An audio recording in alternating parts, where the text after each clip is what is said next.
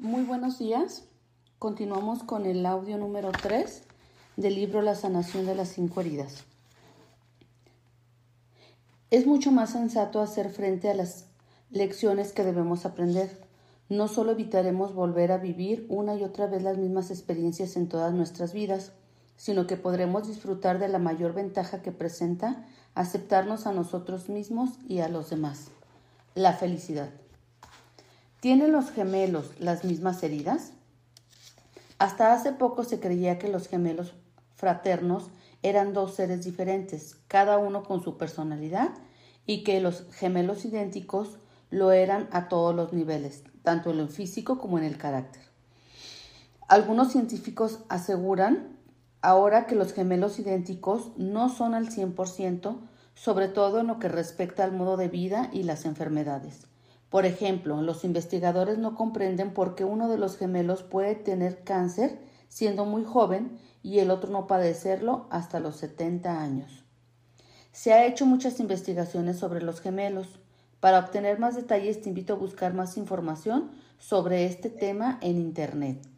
Considerando la ley de causa y efecto, que dice que creamos nuestras vidas gracias a nuestras decisiones y acciones, es fácil comprender por qué los gemelos viven experiencias diferentes, aunque sus cuerpos parezcan idénticos. Lo que marca la diferencia son las lecciones que efectúan a lo largo de su vida.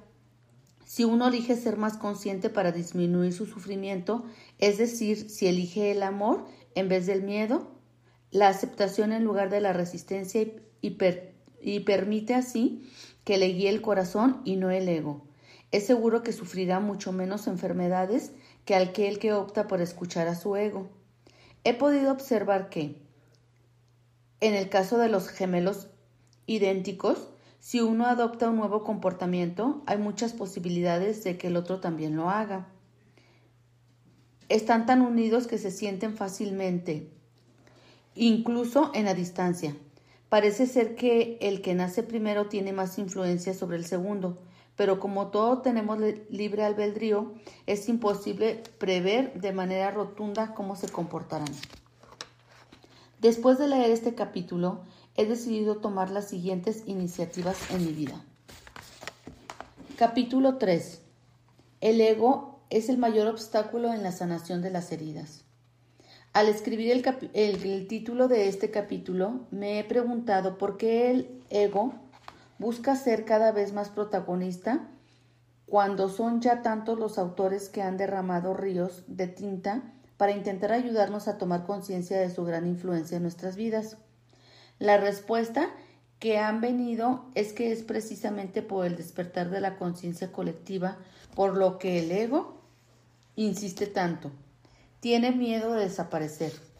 Así que sigo hablando de él, como lo hago en todos mis libros, en todos mis talleres en y en todas mis conferencias de escucha a tu cuerpo.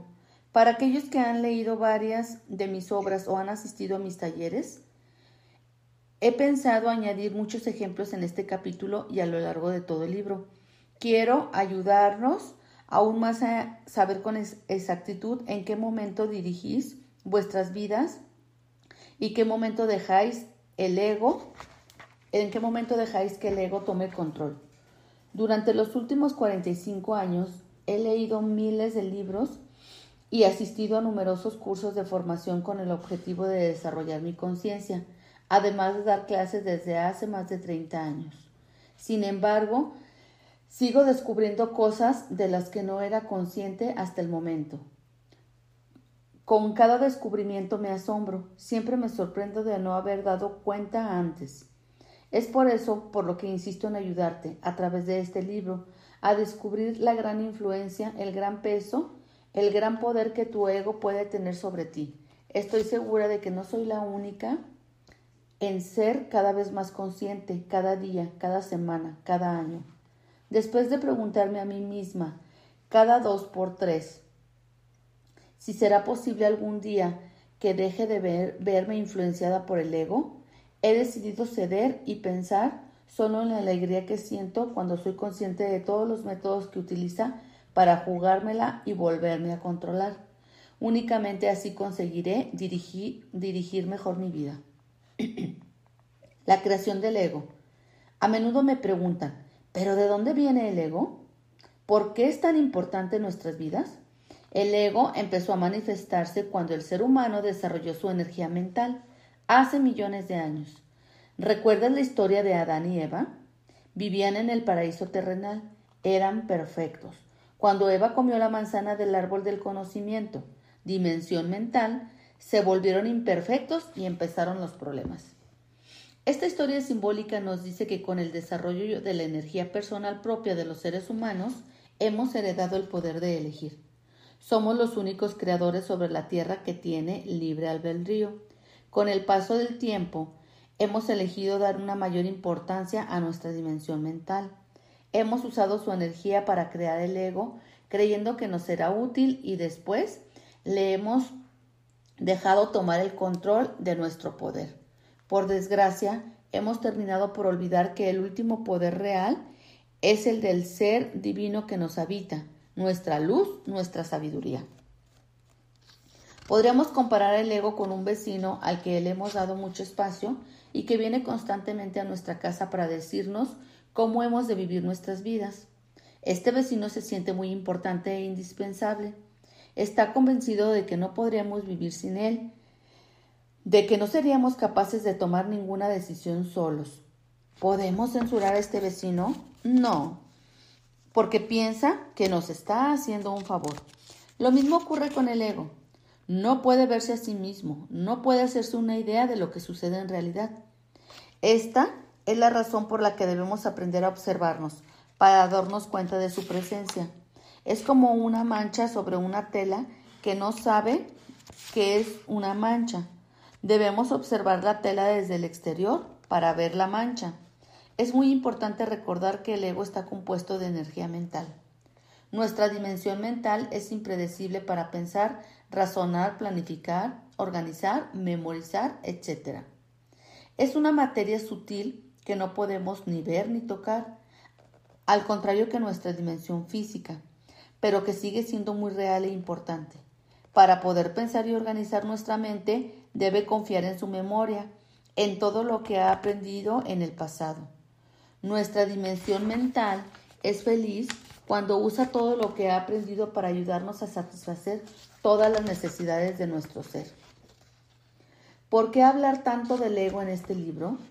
Hacerlo es muy importante porque te ayudará a ser más consciente cada cada vez que alguna de tus heridas se active y te haga reaccionar. Cada reacción es provocada por una herida activada. Y esto siempre es la prueba de la influencia del ego. Cuando te das cuenta de que tu ego ha tomado el control, te haces consciente de que llevas una máscara asociada con tus heridas. Lo que es el ego. El ego es una creación totalmente humana, se alimenta de nuestra energía mental para sobrevivir. Solo se fía de aquello que aprendió en el pasado. Por ejemplo, si piensa que una situación es peligrosa porque así la vivió en el pasado, seguirá considerándola peligrosa para siempre, es decir, mientras sigamos dejando que actúe.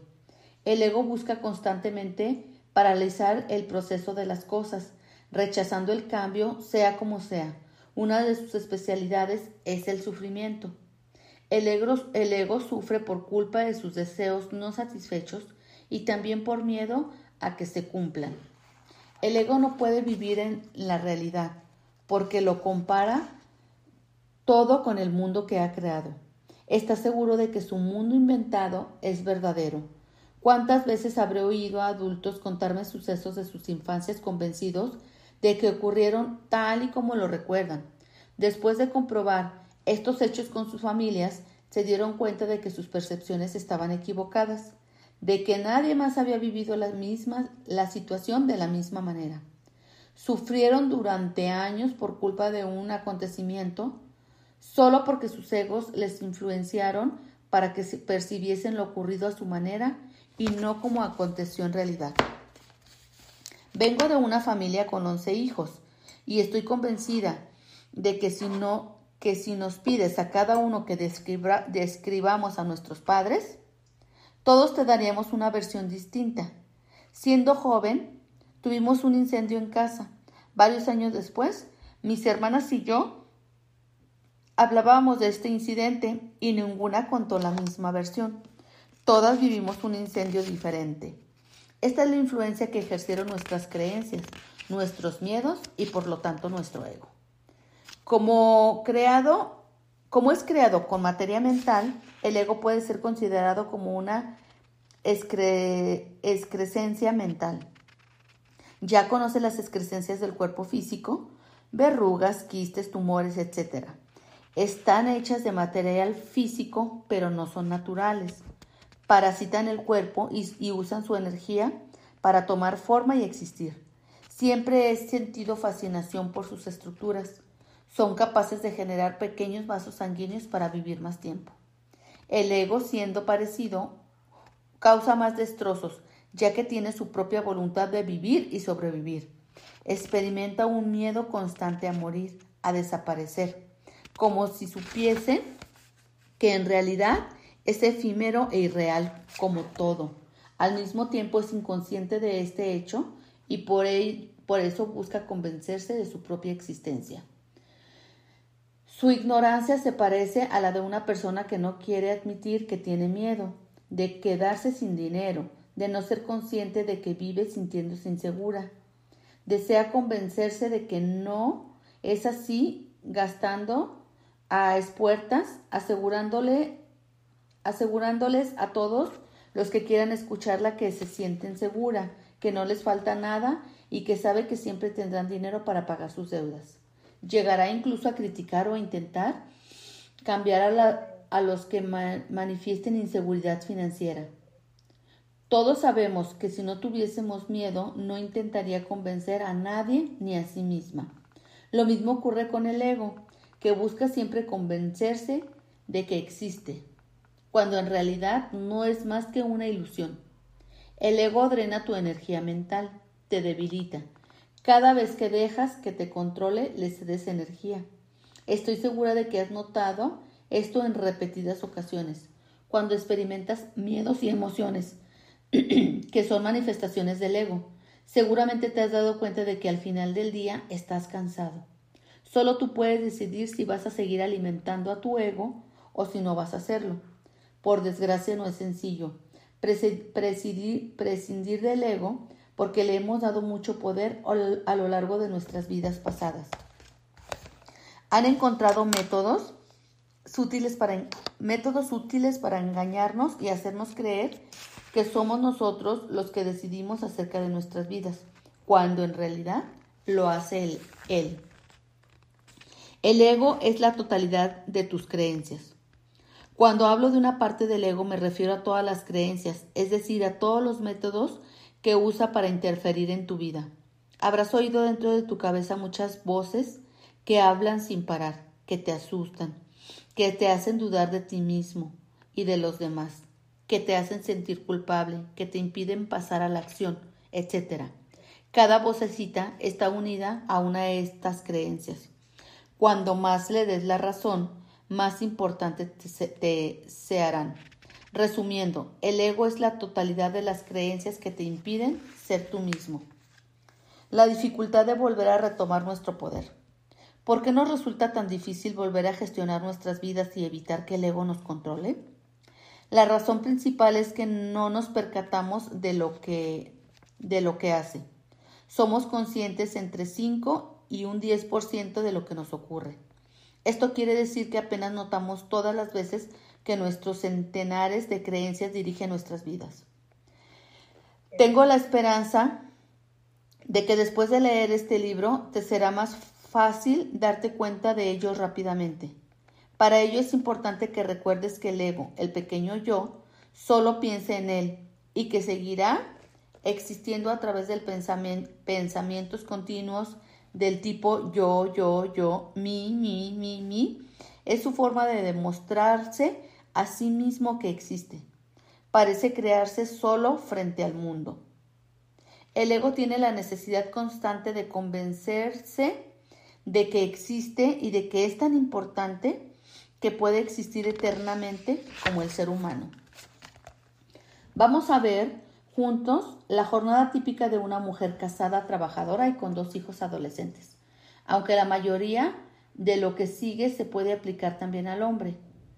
Todo lo que está, entre comillas, representa los pensamientos del pequeño, del pequeño yo que tiene miedo de su imagen, miedo de no ser amado, de no ser reconocido, de equivocarse, etc. Es el ego que piensa una y otra vez, mi yo. Se levanta tarde, maldito despertador, porque no habrá sonado. Yo, voy a llegar tarde, la jefa me va a volver a mirar mal. Encuentra a su marido y a sus dos hijos en la cocina. ¿Por qué no me habéis despertado? Me parece que os dije anoche que hoy yo debía estar en el trabajo antes. Se prepara a toda velocidad, no encuentra el traje que quería ponerse. Ah, no. Sigue en la lavandería. Sí, yo, si yo no hubiera, si yo no tuviese que hacerlo todo en esta casa, yo habría tenido tiempo de ir a buscarlo ayer. Se mira en el espejo, otra arruga. Hay que ver lo, rápido que me hace envejecer la vida familiar. Necesito más vacaciones. Yo, en cada, estoy cada vez más fea. Parezco más vieja que mi hermana mayor. Corre al cuarto de baño antes de irse. Alguien me ha dejado la tapa del retrete levantada. Seguro que ha sido mi marido. Los hombres no piensan en nosotras las mujeres. ¿Cuándo van a comprender que es una mala educación? Del camino al trabajo, mira qué pachorra tiene aquel. Está parado todo el tráfico, me está retrasando. ¿Qué hace este en la carretera y a estas horas? Llega tarde. Siento mi retraso, todo está en mi contra esta mañana. Para empezar, mi marido. Y lo explica todo, todo para justificarte. Durante una reunión, ¿Por qué debo perder mi tiempo escuchando siempre las mismas cosas? Creí que iba a ser una reunión importante. ¿Por qué es ella la que siempre habla? ¿Por qué no me piden mi opinión? Deben de creer que, que yo soy una inútil. Al mediodía come en el restaurante, otra vez patatas fritas, y me había propuesto dejar de comerlas. Voy a volver a engordar aún más, cuánta fuerza de voluntad me falta.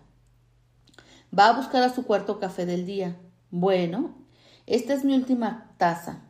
Sé que es mucho, pero que hoy todo el mundo me va a poner nerviosa y yo necesito más café. La jefa le lleva un trabajo imprevisto. ¿Por qué soy yo la que tiene siempre más trabajo acumulado? Si al menos me diera las gracias de vez en cuando me animaría. ¿Qué le he hecho yo a Dios para estar siempre hasta arriba de trabajo, aquí y en casa? Todos se aprovechan de mí.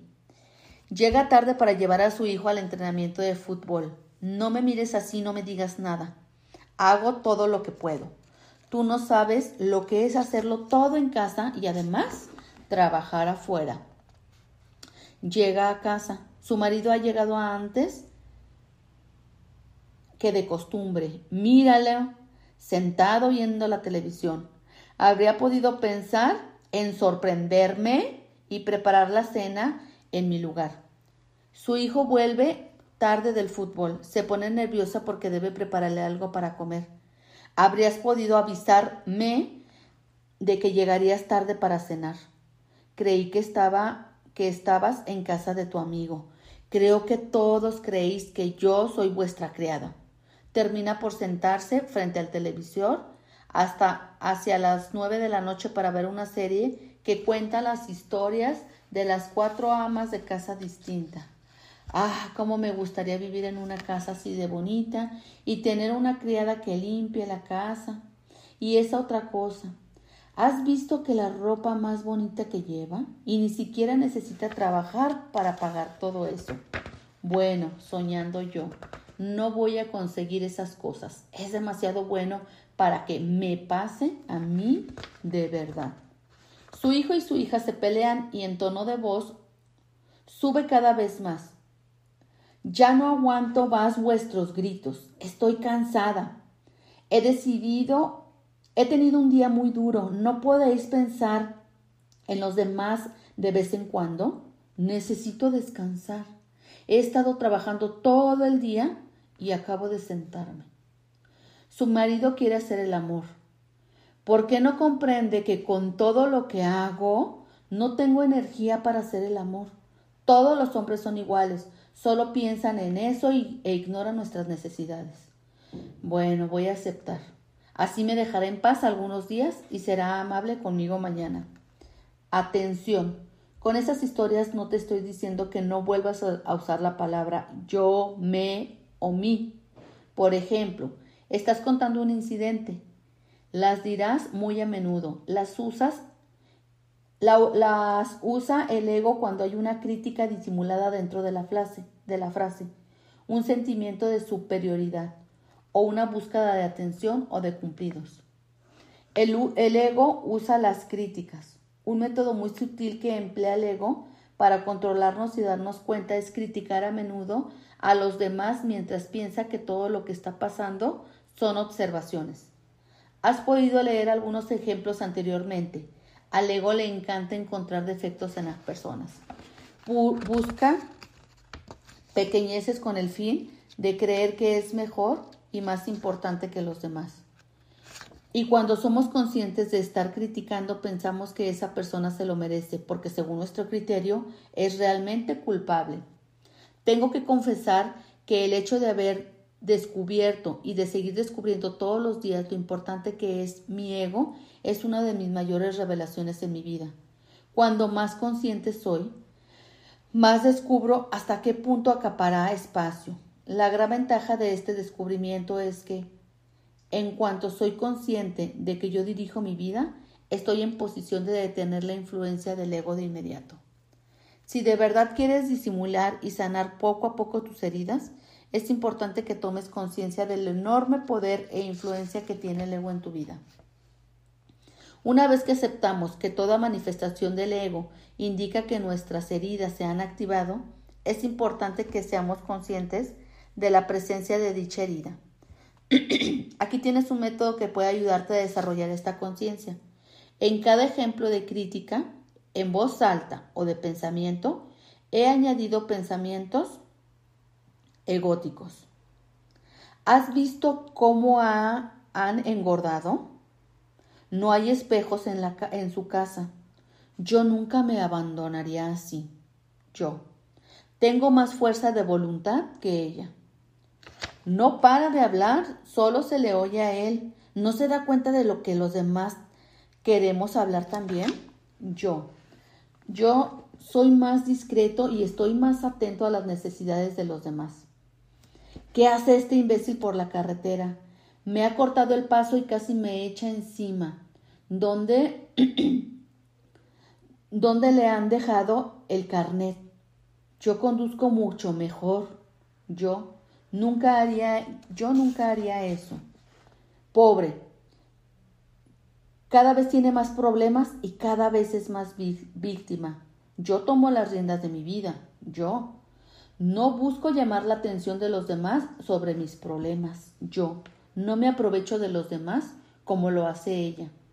Estoy harta de tener que repetir siempre las cosas. Creo que hablo bien claro.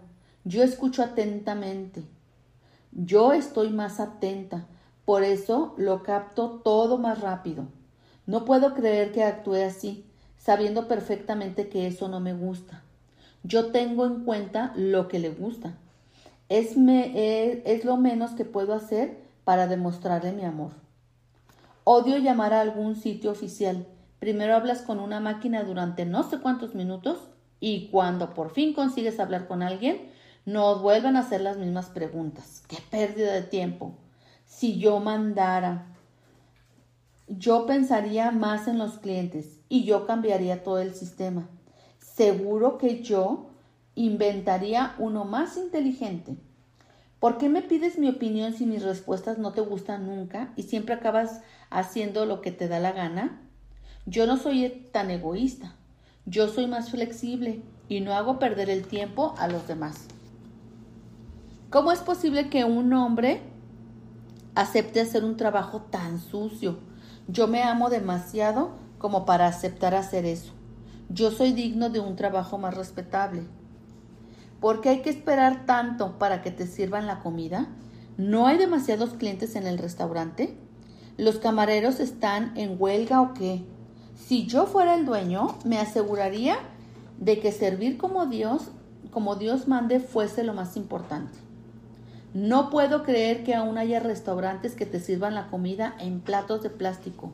Cuánta contaminación, pobre planeta, siempre lleno de basura. Yo soy más evolucionado. Yo sé cuáles serán las consecuencias de toda esta contaminación. Es normal que tenga problemas de salud. Casi no bebe agua y es la segunda necesidad más importante del cuerpo. Yo soy más inteligente. Bebo mucha agua como debe de ser. Hace años que tiene los mismos problemas y que nosotros le vamos dando soluciones. ¿Cuándo va a hacernos caso? Ya no me apetece ayudarle.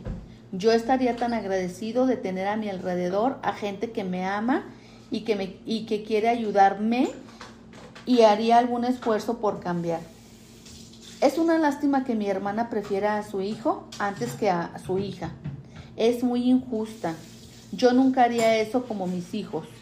Yo los quiero demasiado. No comprendo por qué mis padres siguen juntos. Se, se, pelean todo el rato y mi padre siempre debe ceder. Si yo fuese como mi madre, nunca contenta con lo que hace su marido, le dejaría. O bien, yo soy más fuerte que mi padre y nunca me dejaría controlar de esa forma por mi mujer. Cada vez que veo a mi madre, me habla de los logros de mi hermana. ¿Por qué no me hace algún cumplido a mí? Yo no soy tan injusta como ella. Y bueno, pues hasta aquí dejamos nuestra lectura del día de hoy. Muchas gracias por acompañarnos.